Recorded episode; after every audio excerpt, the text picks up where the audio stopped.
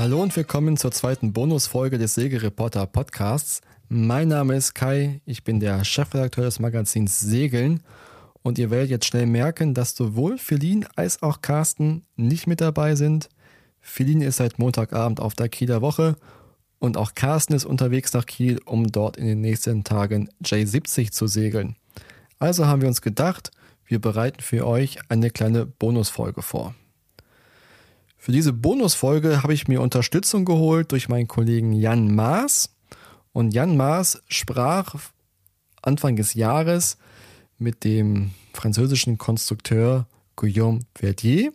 Und wir wollen uns diese Folge komplett dem Wirken und Schaffen dieses Konstrukteurs widmen. Hallo Jan. Hallo. Und ich möchte die Geschichte einleiten mit einem Zitat äh, von Grant Dalton. Grant Dalton ist der Teamchef des Emirates Team New Zealand, das jetzt jüngst den America's Cup verteidigt hat.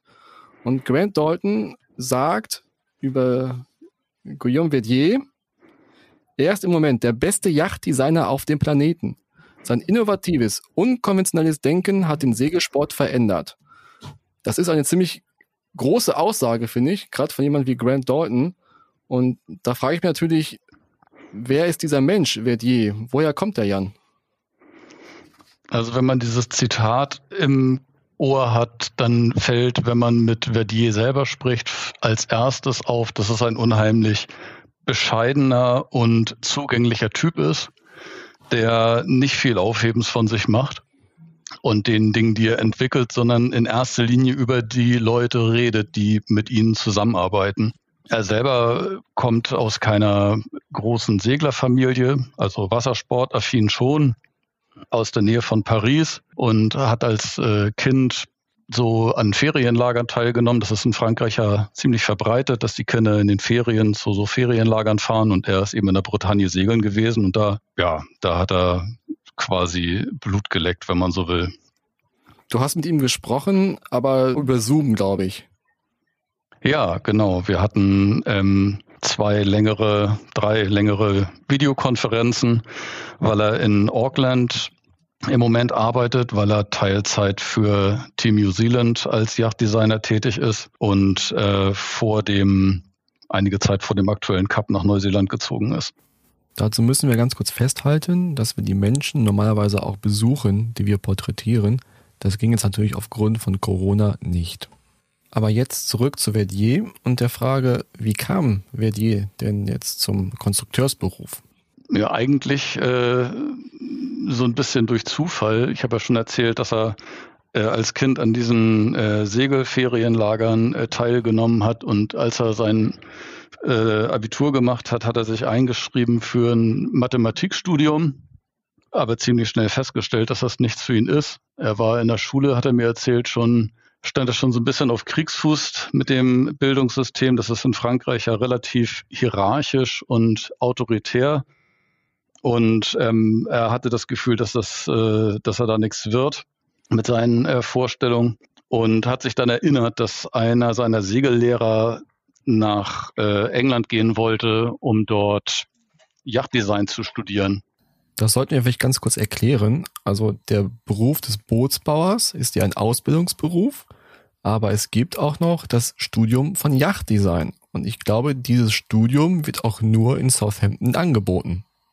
Das war zumindest zu dem Zeitpunkt Anfang der 90er Jahre so, dass es ähm, als explizites Yachtdesign-Studium in äh, Southampton so angeboten wurde. Man kann Schiffbau mit Schwerpunkt Yachtdesign aufbauen, dann auch an anderen Universitäten studieren. Das kann man auch in Deutschland machen, aber da fängt man halt immer mit Schiffen an. Explizit Yachten, das ist äh, die Spezialität von Southampton seit seit den 70ern irgendwann. Das ist dann Studiengang Yacht and Powercraft oder Sail and Powercraft Design, glaube ich, heißt da gibt.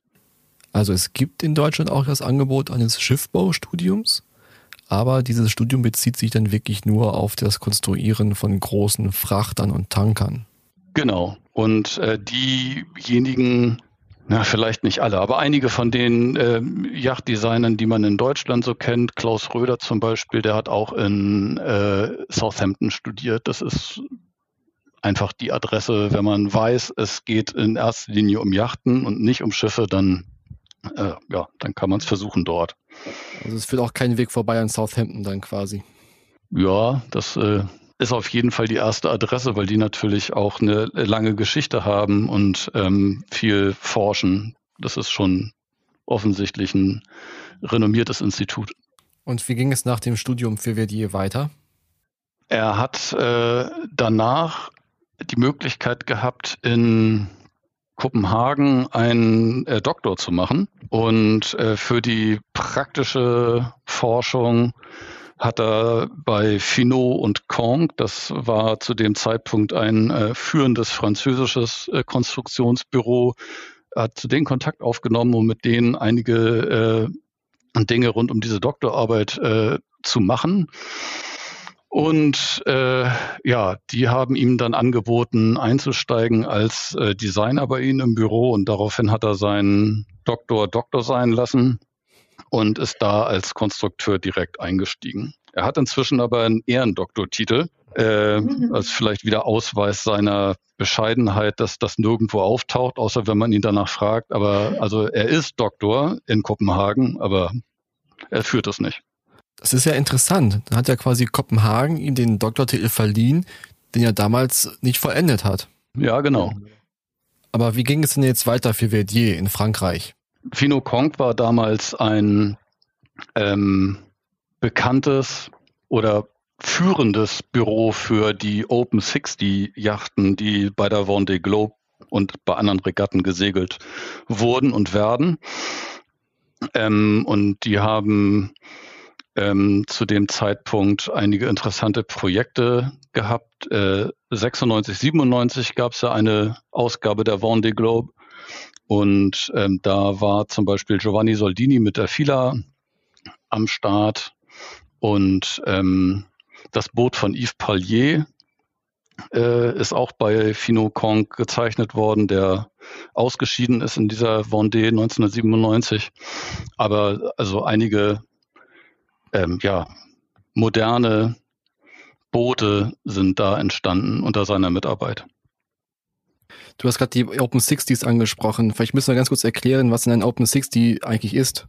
Open 60 steht ähm, für eine offene Konstruktionsklasse. Es gibt beim Segeln ja Konstruktionsklassen und Einheitsklassen und noch einige andere äh, Varianten. Aber der grobe Unterschied zwischen einer Einheitsklasse und einer Konstruktionsklasse ist, dass bei einer Konstruktionsklasse nur bestimmte Rahmenmaße vorgegeben sind, in deren Rahmen man sich frei bewegen kann, während eine Einheitsklasse tatsächlich mit einheitlichen Rümpfen unterwegs ist. So und die das Grenzmaß 60 äh, bezeichnet die Länge 60 Fuß und das war zu dem Zeitpunkt auch mehr oder weniger also es waren nicht so fürchterlich viele Grenzmaße, um das mal vorsichtig auszudrücken, 60 Fuß Länge und dann halt noch ein bisschen was anderes.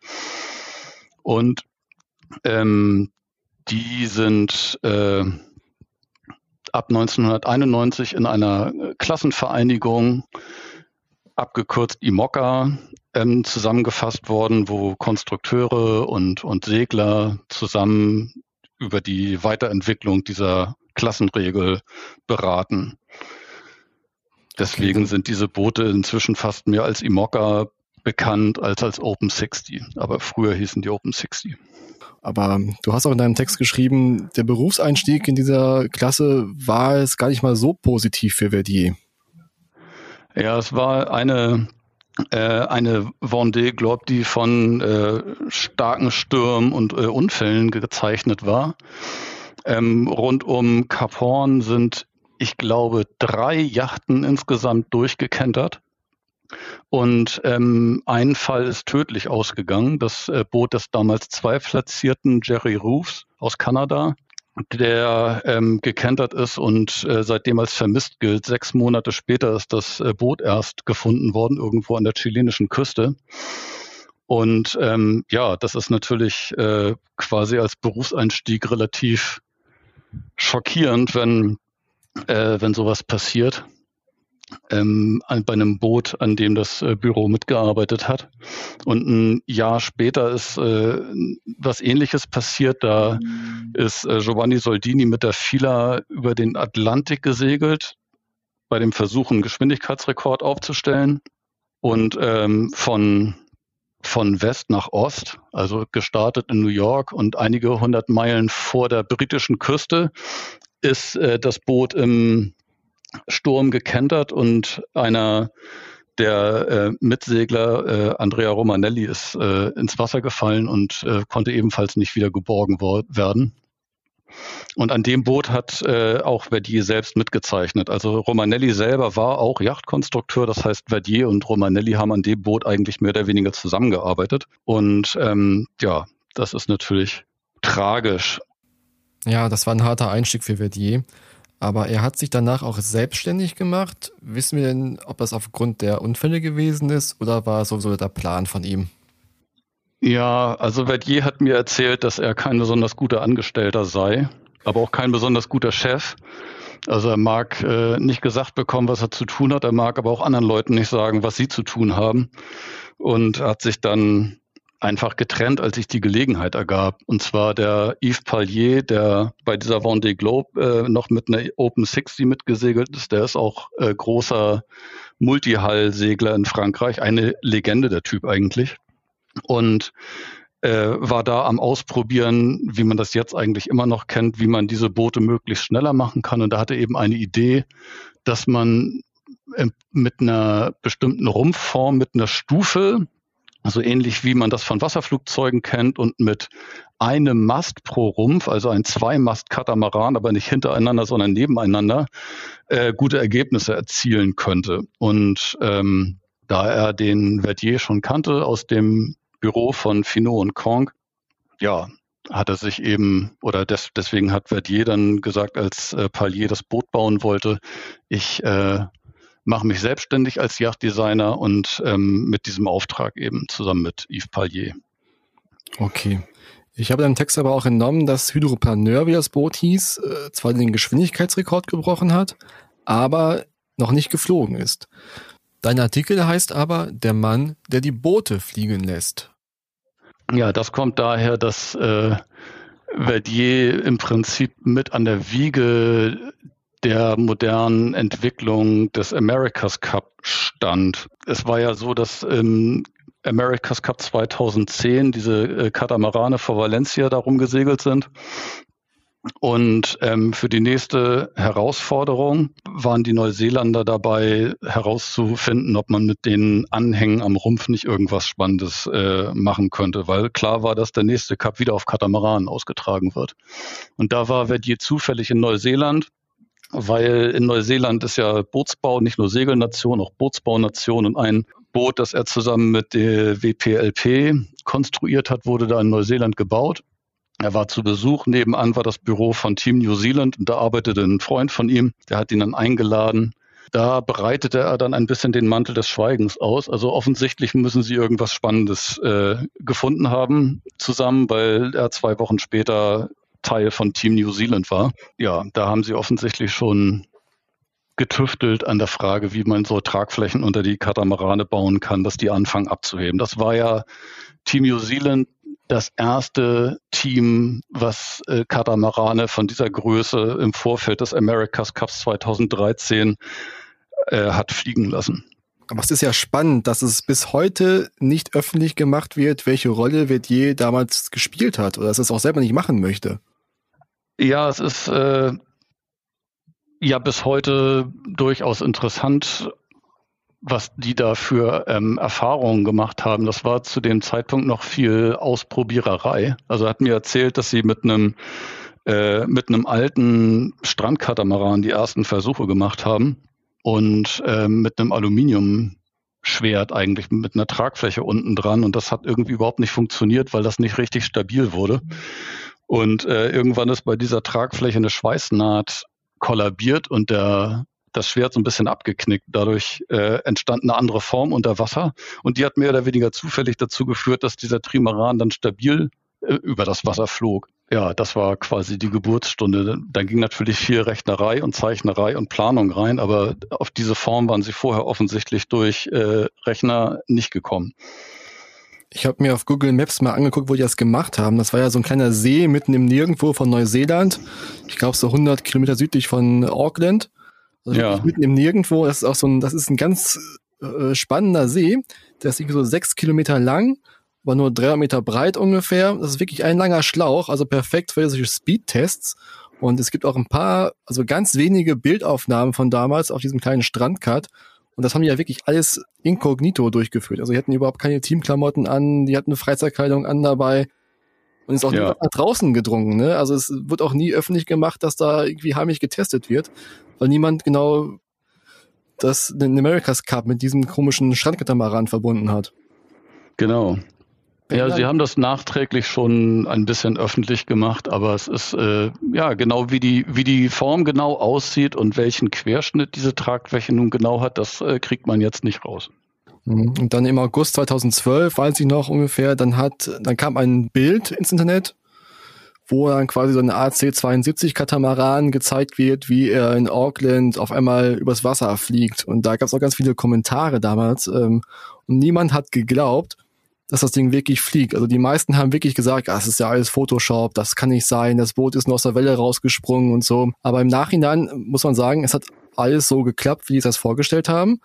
Aber man sagt auch, äh, August 2012, das war über ein Jahr vor dem nächsten Cup 2013, dass es einfach zu früh öffentlich gemacht worden ist.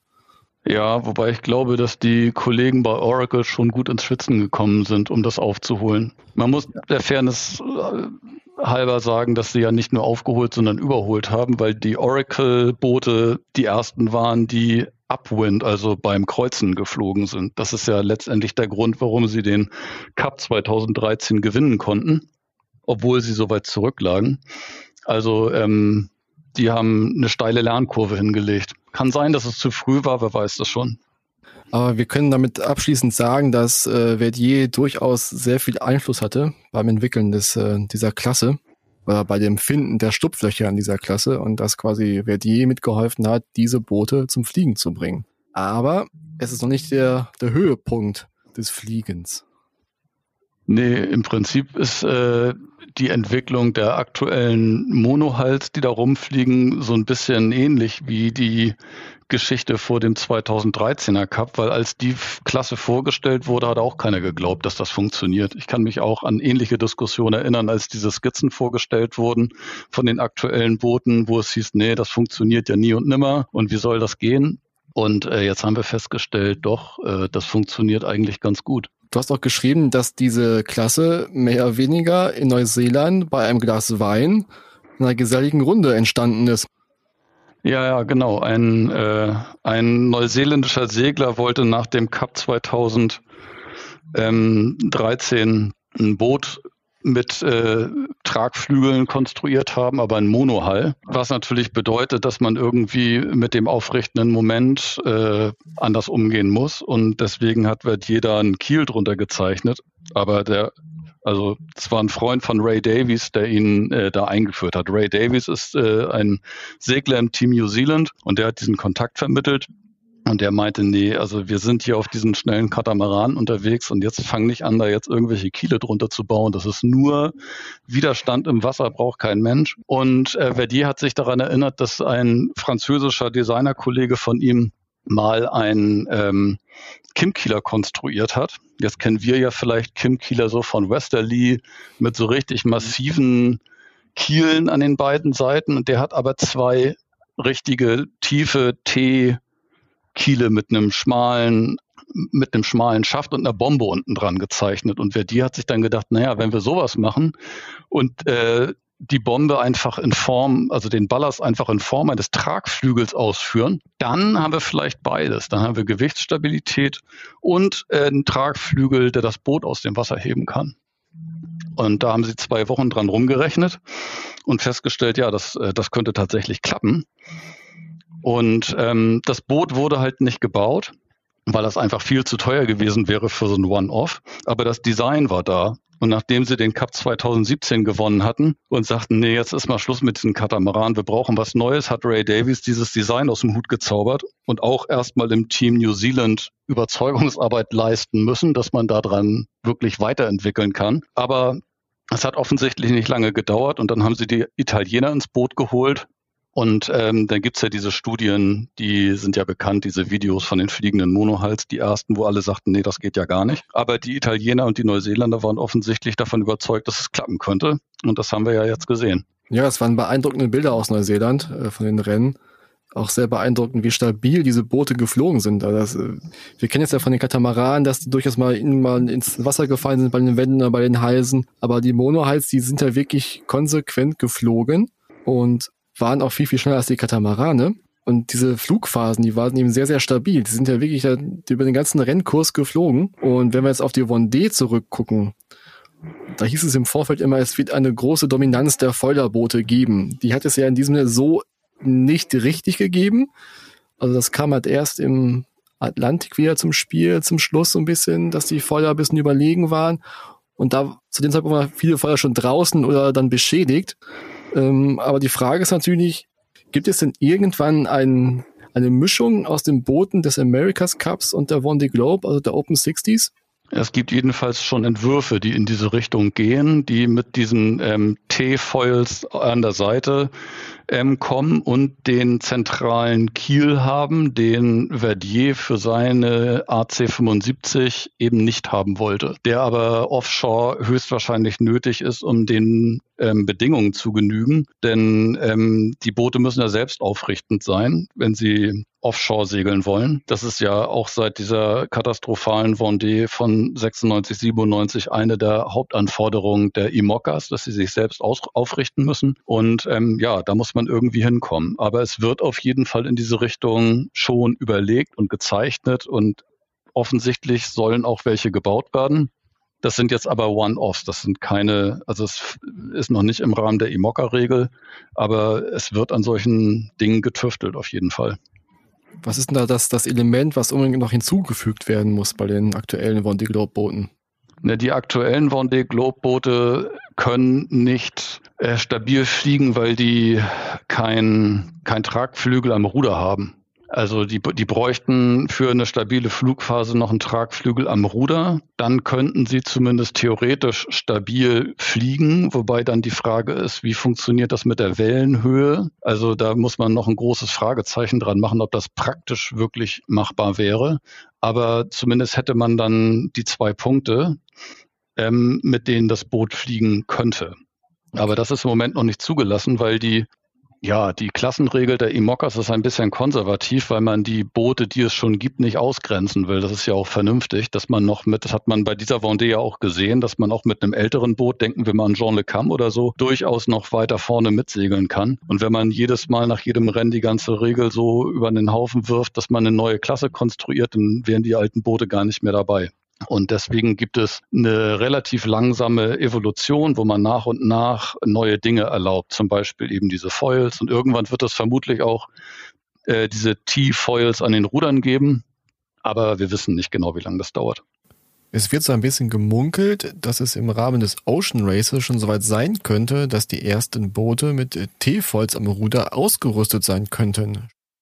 Tja, also bei den Konferenzen der IMOCA-Klassenvereinigung bin ich nicht dabei. Ich tippe auf Nein. Ich glaube nicht, dass das äh, so schnell funktioniert, weil die nach den gleichen Klassenregeln funktionieren, die Boote. Ähm, nur, dass sie eben eine Crew an Bord haben. Ich glaube, also wahrscheinlich hat jeder Designer, der in diesem äh, Spiel mitspielt, schon eine Version durchgerechnet im Rechner. Das würde vermutlich nicht so lange dauern. Die Frage ist halt nur, äh, kann man es sich leisten, die ganzen alten Boote also es ist schwierig, das immer nachzurüsten. Wir wissen jetzt, dass Verdier ein begnadeter Konstrukteur ist. Deswegen trifft dieses Zitat ganz am Anfang von Grant Dalton durchaus zu. Und wir wissen auch, dass äh, Verdier die Segelszene quasi mitgeprägt hat in den letzten Jahren und radikal verändert hat. Also ohne ihn würde das Vollen in diesem Sinne wahrscheinlich gar nicht geben. Aber was mich nur interessieren würde, gibt es auch diesen Fahrtensegler Verdier? Ja, ich habe ihn gefragt, weil das eigentlich immer alle fragen.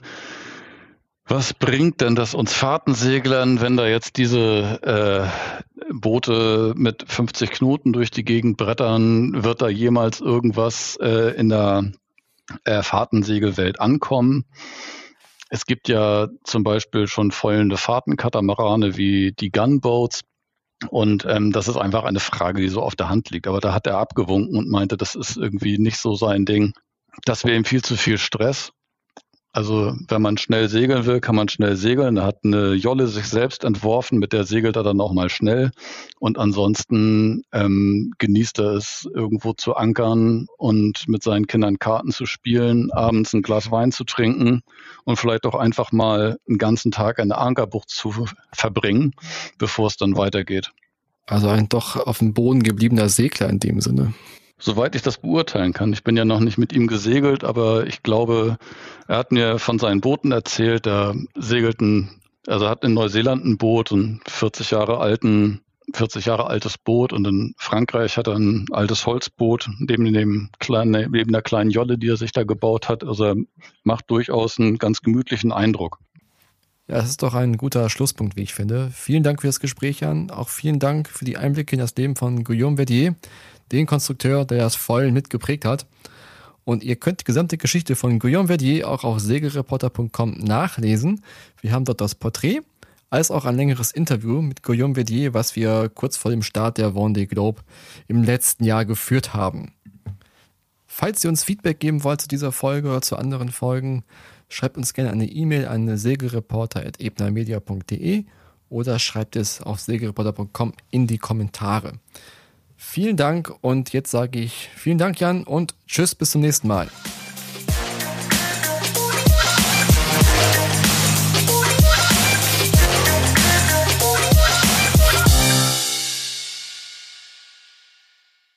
Das war der Segelreporter Podcast, produziert von der Ebner Media Group Booting Unit. In der Redaktion Philin Lehmann, Carsten Kemmling und Kai Köckeritz, Schnitt Björn Jonas.